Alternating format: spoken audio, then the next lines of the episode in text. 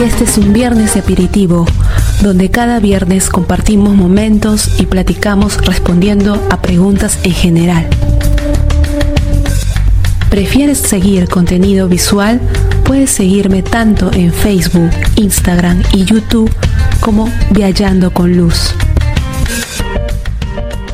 Hola amigos, ¿cómo están? Yo sé que ha pasado mucho tiempo mucho tiempo que no he tenido noticias acerca de este podcast de Viernes de Aperitivo. Todo está yendo muy bien, solo que en este lado del charco, de este lado del continente, está haciendo demasiado calor. Estamos llegando a temperaturas de 40 grados. Prácticamente es insoportable, a veces no podemos pensar, no se puede claramente, pero todo está bien, todo está ok. Hoy como un viernes de aperitivo, Espero que puedas tomarte una taza de café, métete cómodo, cómoda. Este es un viernes aperitivo donde prácticamente compartimos eh, historias o cultura acerca de Italia. Yo quiero mencionar en esta oportunidad que muchos están estudiando italiano o que quieren venir a estudiar aquí en Italia. Uno de estos temas el día de hoy va a ser el imperfecto. Va a describir personas, animales, objetos, lugares y situaciones, ¿no? No va a ser una clase de gramática, se lo juro, va a ser solo una introducción para los que me están escuchando. El imperfecto también eh, cuenta acciones habituales, ¿no? Por ejemplo, eh, cuando habitábamos a Verona, no usábamos mai la máquina, preferíamos la bicicleta. Hay formas regulares, irregulares. Bueno, este es un tema muy aparte que lo puedes buscar en internet. Puede sonar muy raro que yo a veces uso el itañol, ¿no? Para poder explicar a través del podcast, pero me pareció muy interesante un ejercicio de este libro que estoy usando. Es un libro es un libro de Alma Edizione que prácticamente es tutto quello che dovete sapere sui verbi italiani. Es muy útil. Yo ahora estoy en, la parte del imperfecto, pero justo había un ejercicio que me pareció muy interesante y para mí poder conversar sobre la cultura de los romanos, ¿no? La cultura de los romanos no solo en italiano, sino también en español, que es lo más interesante porque a través de la gramática podemos aprender también la cultura, la cultura italiana. En este caso, como todos, quizás en mi país, en la cultura universal no nos centramos tanto, pero sí sabemos, así como los peruanos tienen sus incas, los mexicanos, los aztecas, pues los italianos son la cultura, los romanos, ¿no? La cultura romana. Justo había un ejercicio que me pareció muy interesante. El primero los voy a leer en italiano y de ahí los vamos a traducir. Vamos a intentarlo traducirlo. Obviamente hay palabras que sí o sí van a ser en italiano. Dice, y Romani a tábola, ¿no? Dice, completa el texto con i verbi al imperfecto. Obviamente, yo este texto ya lo he corregido con las respuestas correctas, he chequeado, ¿no? Estos verbos al infinito los meten en paréntesis y nosotros tenemos que hacer ponerlos al imperfecto. Por ejemplo, acá dice il pasto principale dei romani, espacio, essere. Entonces el verbo essere se cambia a era. El pasto principale dei romani era la cena. Si mettevano a tavola dopo il bagno alle terme e continuavano a mangiare fino a tardi. Nelle case dei ricchi, nella sala da pranzo, non c'erano sedie, ma tre letti intorno al tavolo sui quali i romani si sdraiavano per mangiare. Stavano sempre di lato, tenevano con la mano sinistra il piatto e con la destra prendevano il cibo. Non usavano né la forchetta né il coltello perché uno schiavo tagliava carni e verdura prima di servirle. La cena cominciava con l'antipasto, poi c'era il pasto vero e proprio che aveva tre portate. Finivano con il dessert, a base di frutta fresca e secca, dolci e formaggi. Mentre cenavano i romani gettavano sul pavimento lice di pesce, ossa, bucce di frutta. Alla fine della cena gli schiavi pulivano tutto. I grandi banchetti duravano molte ore mentre mangiavano e bevevano. I romani chiacchieravano e si divertevano. Este es un, un texto, dice acá, adaptado dal ipsiaberliger.it. Igualmente vamos a intentar traducirlo.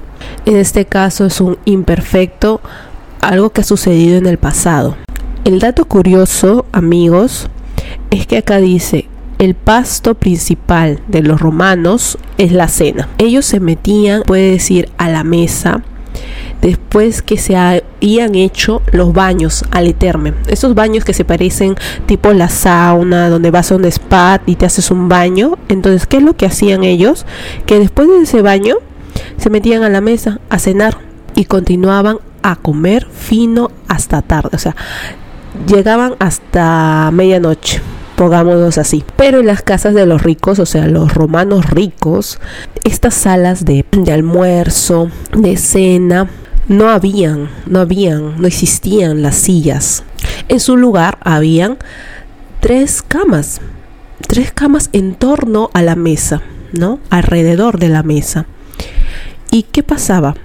Que estos, que los romanos se echaban en la, en la cama, ¿no? Se echaban a la cama y comían, comían, comían y estaban siempre, o sea, recostados acostados, se puede decir, estaban siempre acostados de lado, ¿no? Como cuando tú te echas a dormir y te echas a dormir de costadito, así, tranquilito, pues tenían, bueno, la comida, en la, en la mano izquierda el plato y en la derecha usaban para comer. Y lo más curioso es que no usaban ni los tenedores ni los cuchillos, porque ellos, como gente rica, como personas ricas romanas, tenían sus esclavos que les cortaba la carne, la verdura para servirles a sus dueños, ¿no? Antes de servirles a sus dueños. Y aquí dice que la cena iniciaba con el antipasto. El antipasto vendría a ser para nosotros la entrada, ¿no? La entrada. Después era el pastovero, que sería el primer plato, ¿no? Eh, ahí es donde también se, se, sigue en la actualidad haciendo la entrada, el primer plato, el segundo plato, el, el postre. Entonces aquí los romanos también igual hacían eso. Y terminaban como siempre con el postre, ¿no? Y el dessert, el postre. El postre era siempre a base de fruta fresca o seca, dulce o quesos, ¿no? O quesos frescos. Y mientras cenaban, mientras cenaban los romanos, tiraban eh, al piso los huesitos del pescado, la cáscara de fruta, porque eh, ellos tenían sus sirvientes, sus esclavos, que, que en este caso limpiaban todo al momento de terminar la cena, ¿no? Estos grandes banquetes duraban muchas horas, amigos, muchas horas. Y estos, eh, estas personas comían, bebían. Y mientras que comes y bebes, pues comienzas a charlar, a divertirte, ¿no? Esto es prácticamente lo que el texto dice, ¿no? En español. Bueno, espero les haya gustado. Ahora, vamos a ir con otros datos curiosos. Pero antes recordarles que en muchas ocasiones nuestros hobbies se convierten en un sustento. El hobby que yo empecé en el 2012 era del tejido. Yo ya había empezado un canal de YouTube que se llama Lutepi Collection. Llegando aquí hice otro canal que se llama Viajando con Luz. Este podcast de viernes aperitivo no quiero tampoco aburrirlos. Lo hago más para exteriorizar vocalmente. Obviamente el idioma no lo podemos ver como una barrera, es un desafío. Tienes que motivar motivarte cada día, un desafío a aprender una palabra para poder avanzar en el proyecto, en los objetivos que tú tienes.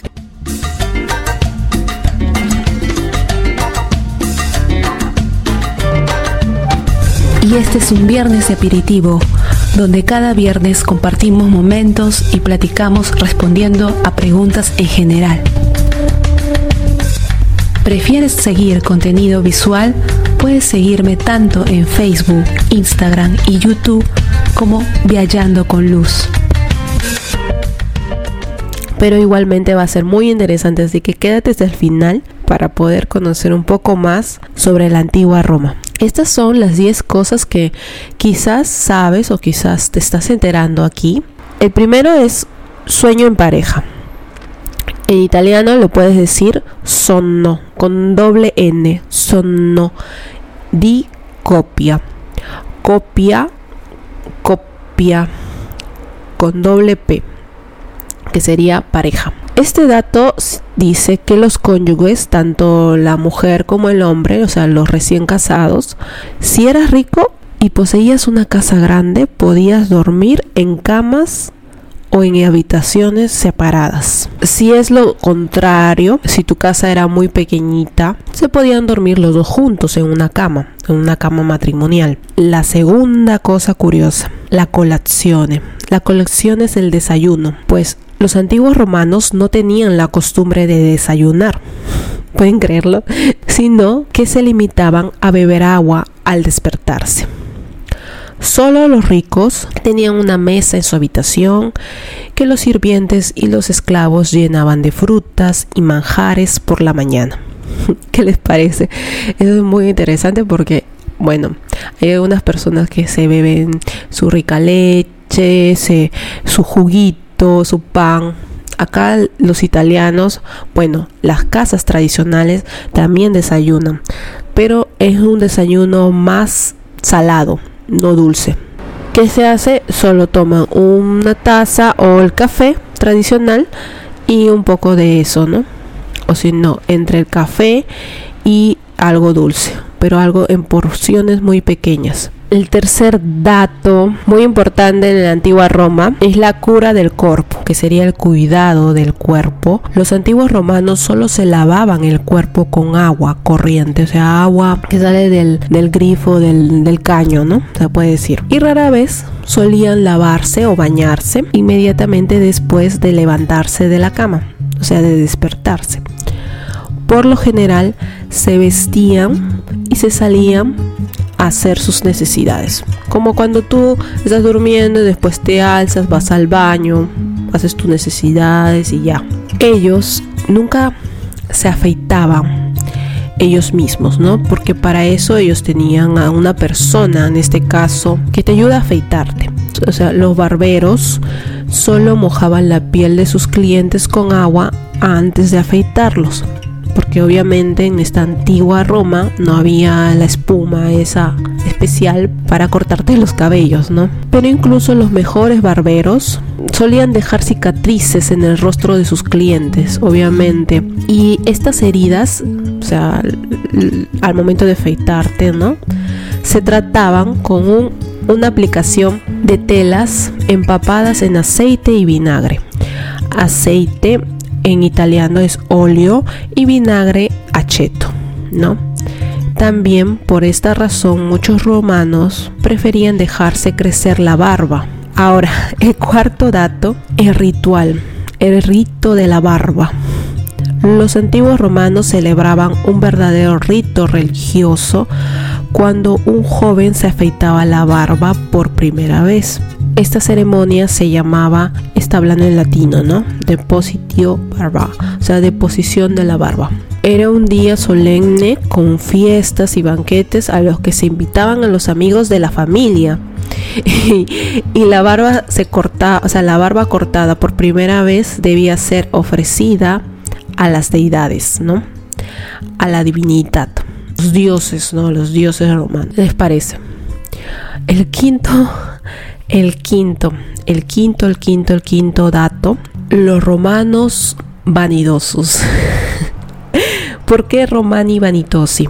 Porque los que tenían más poder adquisitivo, se puede decir, se podían permitir tener una persona, un barbiere, ¿no? Un barbero, para rejuvenecer y mantenerse jóvenes, ¿no? Se hacían rizar los cabellos, eh, sobre el que echaban tintes y perfumes, ¿no?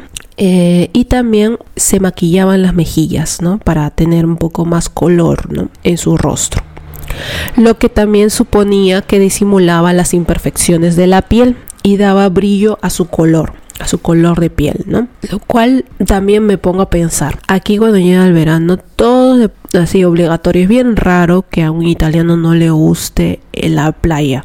La mayor parte le gusta la playa y siempre le gusta tener no la piel blanca, sino la piel bronceada. No todos, pero la mayoría sí. Entonces se cuidan mucho su estética, mucho la piel, ¿no? En este caso, podemos decir que ya había, ¿no? Los romanos, eh, ¿cómo se dice? Metrosexuales que se, que se cuidan de sí mismos, ¿no? Que, que está bien, está muy bien. El sexto dato es truco e parruco, o sea, maquillaje y pelucas. En la antigua Roma, las mujeres eran peinadas, ¿no? Por estas personas, o sea, por sus esclavas, ¿no? Y también se encargaban de, depilar a sus patrones, ¿no? Y maquillarlas. ¿Qué hacían? ¿Cómo? Primero, eh, las trucaban, o sea, las maquillaban en color blanco en la frente y los brazos con tiza o si no usaban un poco de rojo con ocre, algunas especies de vino en las en las mejillas, los labios usaban el negro, el negro como hollín, o sea, el polvo, el polvo, las cenizas le usaban para pintar los párpados y la parte alrededor de los ojos y usaban también un polvo de cuerno, un polvo de cuerno para limpiar los dientes. La verdad no sé cómo hacían, pero se las inventaban, pues amigos, se las inventaban para lucirse bien y presentarse muy bien, ¿no? Los adornos que usaban eran, o sea, las diademas en el, en el cabello, los pendientes, los collares, los broches, las cadenas, los anillos, tanto en los brazos como en los tobillos. Obviamente era una preparación muy larga, amigos. Como era la costumbre de los romanos, se dedicaba muchos días a las fiestas, ¿no? Los antiguos romanos se dedicaban muchos días, hasta 182 días, o sea, es decir, más de la mitad del año. O sea, ellos eran fiesteros, pues amigos, fiesteros, les gustaba la fiesta, divertirse, celebraban competiciones, carreras de caballos, competiciones que se llenaban los anfiteatros, ¿no? Muchos fueron los que se enriquecieron apostando en, estos, en estas garas y otros que se empobrecieron, Como todo hasta la actualidad.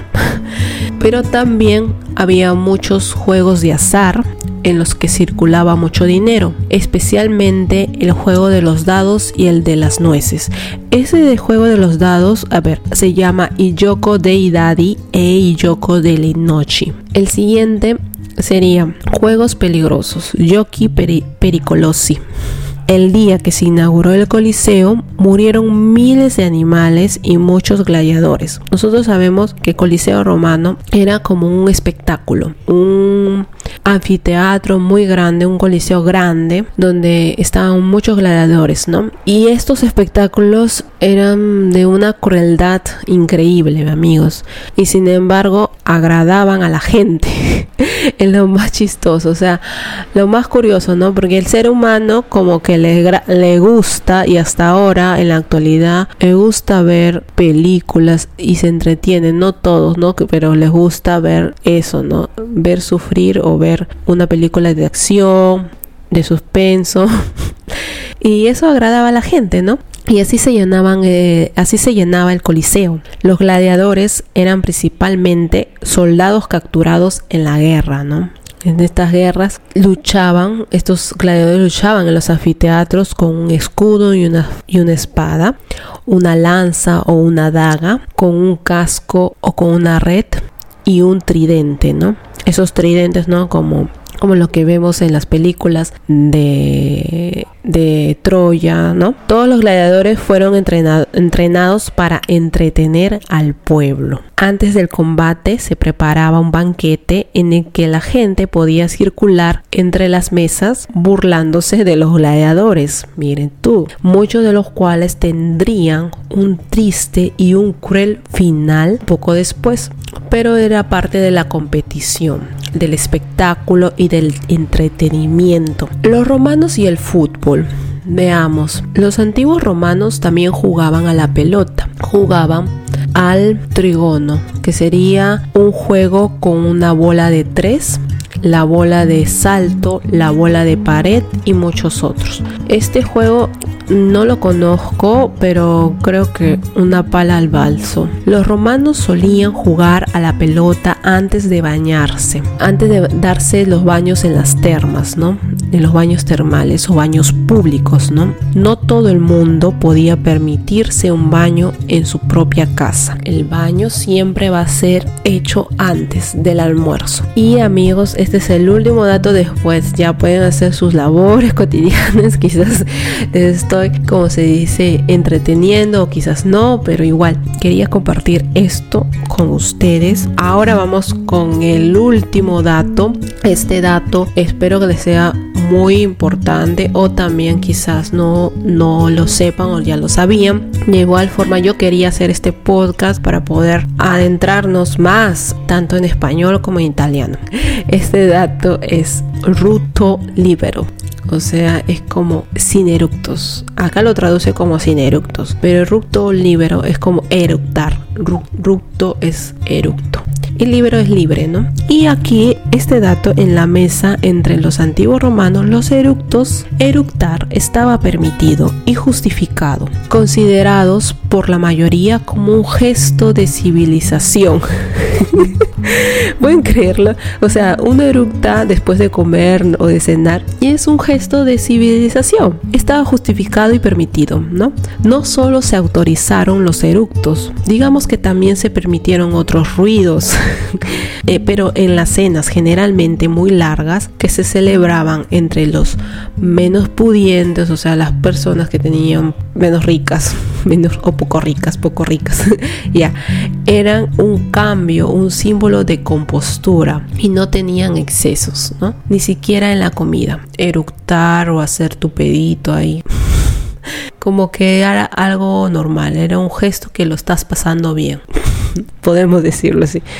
Era un gesto, así que cuando eructen delante de un familiar se van a recordar esto, ¿no? Es un gesto de civilización, ¿bien?